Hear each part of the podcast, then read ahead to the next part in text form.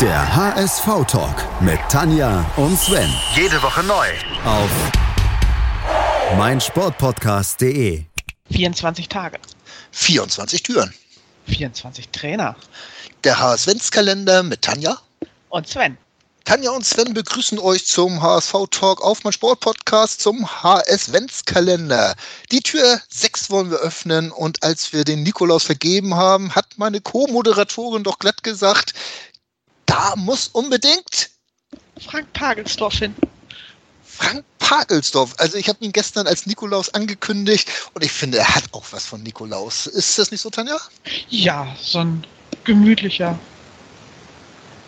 Ich hätte beinahe gesagt Tanzbär, aber ich glaube, getanzt hat er gar nicht so viel. Aber, Aber nee, ja, einfach so ein Kuscheltyp. Mein Lieblingstrainer. Dein Lieblingstrainer, das hast du mir äh, nach der letzten Folge gesagt. Und wieso ist gerade Pagelsdorf dein Lieblingstrainer? Äh, das ist schwer zu erklären, aber eigentlich, weil der Fußball unter Frank Pagelsdorf saugeil war. Also das ging nur in eine Richtung und zwar nach vorne. Also Abwehr war Hühnerhaufen, sperrangelweit offen. Aber die haben Tore geschossen, wie bekloppt. Ich sag nur 4 zu 4 gegen Juve. Ja, dieses Spiel, dieses, dieses Jahrhundertspiel, obwohl das Jahrhundertspiel ein ganz anderes war, ähm, wo, wo sich wirklich noch viele dran erinnern, gerade der, der mittelalten HSV-Fans, wollen wir sie mal nennen, ne? Danke. Juventus Turin, ja, muss, muss man sagen, also unser einer, die sagen mir, das 5 zu 1 gegen Real Madrid 1980 war das Jahrhundertspiel, das war auch äh, nochmal eine Okay. Schippe drauf. Ähm, oder das 13-0 gegen Atletico Madrid 1977. Egal, ich könnte noch weiter, nein, aber das war auch eins dieser Spiele, wo man sich die Augen gerieben hat und gesagt hat, passiert das gerade, ne? Ja, und vor allen Dingen, es war ja wirklich auch eines der ersten, oder eigentlich das erste große Spiel im neuen Volksparkstadion. Und diese Stimmung, wie das dann so alles explodierte beim Ausgleich und vor allen Dingen beim Führungstreffer durch Nico Kovac. Also der Hammer, Gänsehaut pur. Und das ist genau das, was ich mit Frank Pagelsdorf verbinde. Das, deswegen ist er mein Lieblingstrainer. Und äh, Pagelsdorf hat ja so, eine- so eine Mischung an Spielern gehabt, würde ich das mal nennen. Er hat so ein paar Hochkaräter dabei gehabt, so, so, so Leuchteffekte wie Cardoso oder äh, Nico Kovac, der ja auch schon relativ stark war, danach zu Bayern gegangen ist, weil er beim HSV so stark gespielt hat. Ähm, die beiden haben ja im Mittelfeld so toll zusammengespielt. Äh, Butt war Torwart und so weiter. Aber dann gab es auch diese ich will sie mal grauen Mäuse nennen, so, so wie ein Roy Preger, äh, der unter ihm viel gespielt hat. Äh, war das so die, diese Umbruchzeit eigentlich, ne? Von, vom, von den grauen 90er, die wir auch schon beschrieben haben, zu, den, zu dieser Aufbruchsstimmung äh, im neuen Stadion. Ja, also ich meine, das äh, die erste Amtshandlung von Frank Pagelsdorf als HSV-Trainer war ja eigentlich Richie Golds abzusägen und Hans-Jörg Butt dahin zu setzen au- und zur Nu- Nummer 1 zu machen. Das war ja sowas von ein Signal, so ja, jetzt lassen wir mal die 90er hinter uns, nehmen wir die letzte verbliebene Ikone, den Richie Golds, weg und setzen da eine neue Ikone hin. Und das war dann Hans-Jörg Butt.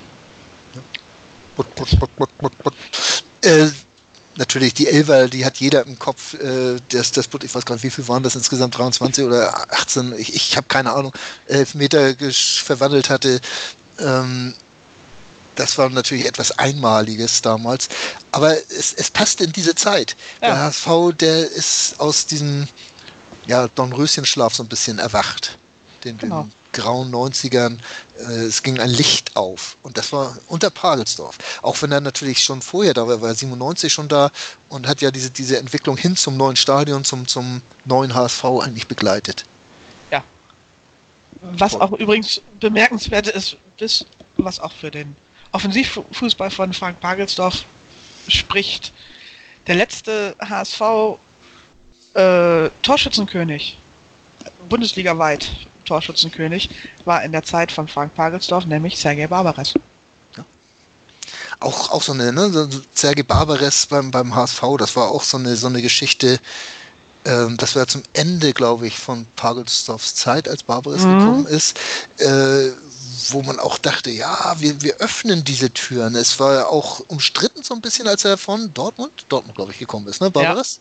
Ja. Ähm, war so ein bisschen umstritten, man hat nicht gleich den Halsbringer in ihm gesehen, aber der hat sich dann ja auch beim HSV relativ stark eingebracht, muss man ganz ehrlich sagen. Und man, man nimmt ihn auch so ein bisschen ab, dass ihm der HSV nicht ganz egal ist.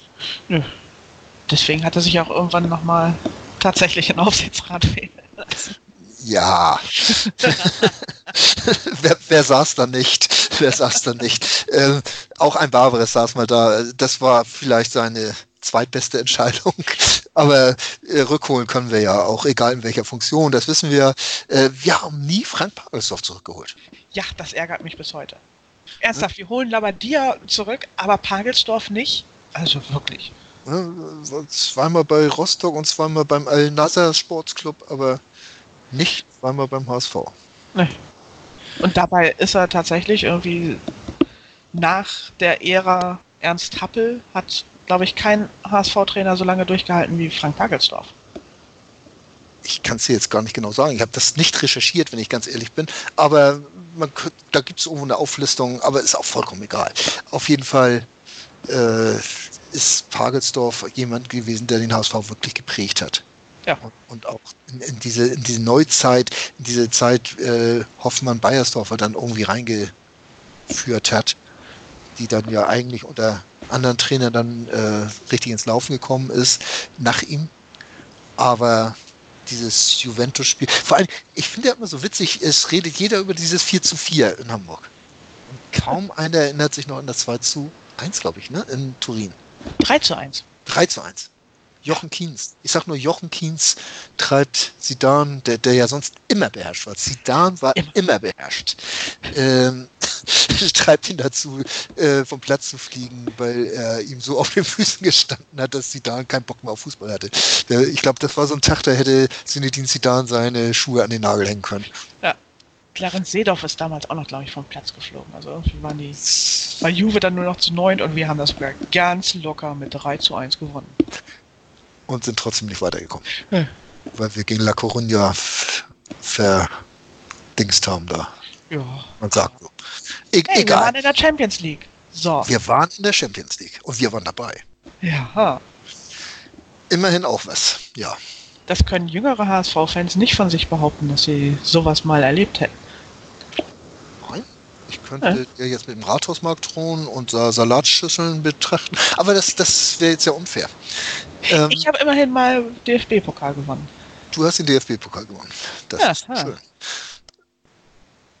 Als HSV-Fan. Ich, ja. ich, könnte jetzt sagen, das müsste ungefähr im Alter von 10 gewesen sein, aber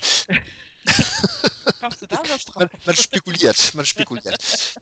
äh, ja, so ist das. Frank Pagelsdorf. Müssen wir noch über Frank Pagelsdorf noch irgendwas sagen? Wie, wie war sein Ende? Sein, sein, sein Ende, das war ja so ein typisches HSV-Ding eigentlich, ne? Das ja. war, es ist man verlängert seinen Vertrag um drei Jahre, mhm. schmeißt ihn, ich glaube, drei Wochen, raus. vier Wochen später schmeißt man ihn raus und muss damals eine horrende Abfindung bezahlen. Ja. ja. Warum das Geld in die Mannschaft stecken? Man kann es auch den ehemaligen Trainer hinterher schmeißen. Ja, aber Pagelsdorf zumindest hatte es verdient. Ja. Sagt Tanja. Ja, natürlich. Aber wir hatten viel Spaß unter Pagelsdorf und das soll man nie vergessen. Man darf nicht immer nur das Negative sehen. Wir hatten ja auch manchmal schöne Zeiten beim HSV, gell? Ja, genau. Außerdem war das uns Uwes Schuld. Ja. Uns Uwe war Präsident damals, ja genau. Ja, ah. Das war, ach Mensch, du. Ah, das wäre auch so eine Geschichte, die man nochmal aufarbeiten könnte. Aber will man das? Äh, nee. Und Uwe muss man immer noch hoch anrechnen. Er hat Dass er es überhaupt gemacht hat. Dass er es gemacht hat und er hat auch die, die Türen damals für den Stadionumbau geöffnet. Ja. Da, da war er durch seine Präsenz im, im, im Rathaus und so weiter, hat er Türen geöffnet, ohne die das wahrscheinlich nicht passiert wäre.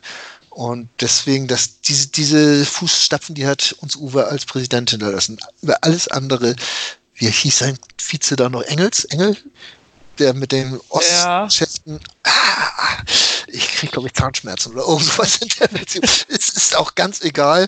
Ähm, vielleicht werden wir auch dieses Kapitel irgendwann mal im HSV-Talk aufarbeiten. Im nächsten HSV-Kalender.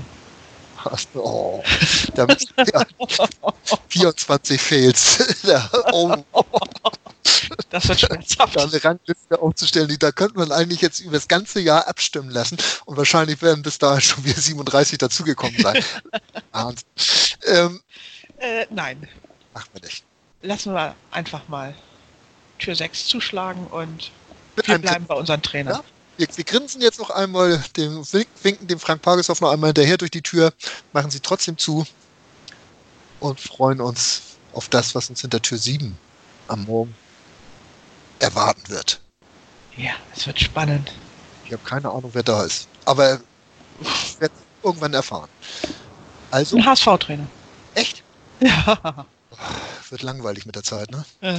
Ich hoffe, euch wird es nicht langweilig und ihr seid morgen wieder dabei, wenn wir ja, über den nächsten HSV-Trainer reden. ja, bis morgen. Okay, tschüss. Schatz, ich bin neu verliebt. Was? Drüben. Das ist er. Aber das ist ein Auto. Ja, eben. Mit ihm habe ich alles richtig gemacht. Wunschauto einfach kaufen, verkaufen oder leasen. Bei Autoscout24. Alles richtig gemacht. Hey, Malte Asmus von meinsportpodcast.de hier. Ab März geht's weiter mit unseren 100 Fußballlegenden. Staffel 4 bereits. Freut euch auf Zlatan Ibrahimovic, Michel Platini, Cesar Luis Minotti, Paolo Maldini, um nur mal vier zu nennen. Und bis wir mit der vierten Staffel kommen, hört doch einfach noch mal rein in die bisherigen drei Staffeln. Ronaldinho, Sepp Meyer, Gary Lineker, Lothar Matthäus und viele weitere warten da auf euch.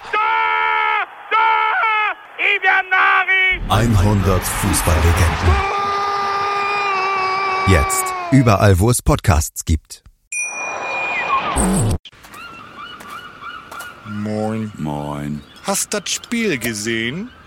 Ja, War ganz gut, ne?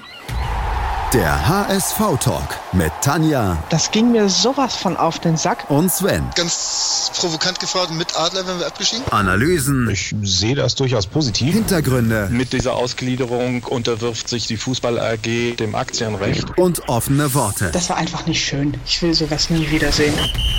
Der HSV-Talk auf meinsportpodcast.de.